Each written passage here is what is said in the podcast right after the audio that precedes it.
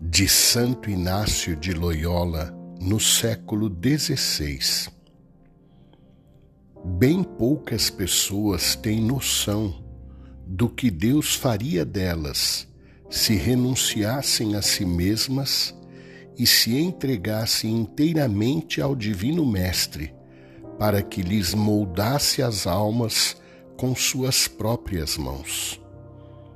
Devemos confiar tão incondicionalmente na graça de Deus como se os meios humanos nada pudessem fazer, mas aproveitar ao mesmo tempo todos os meios humanos com tal visão e força como se o resultado só dependesse deles.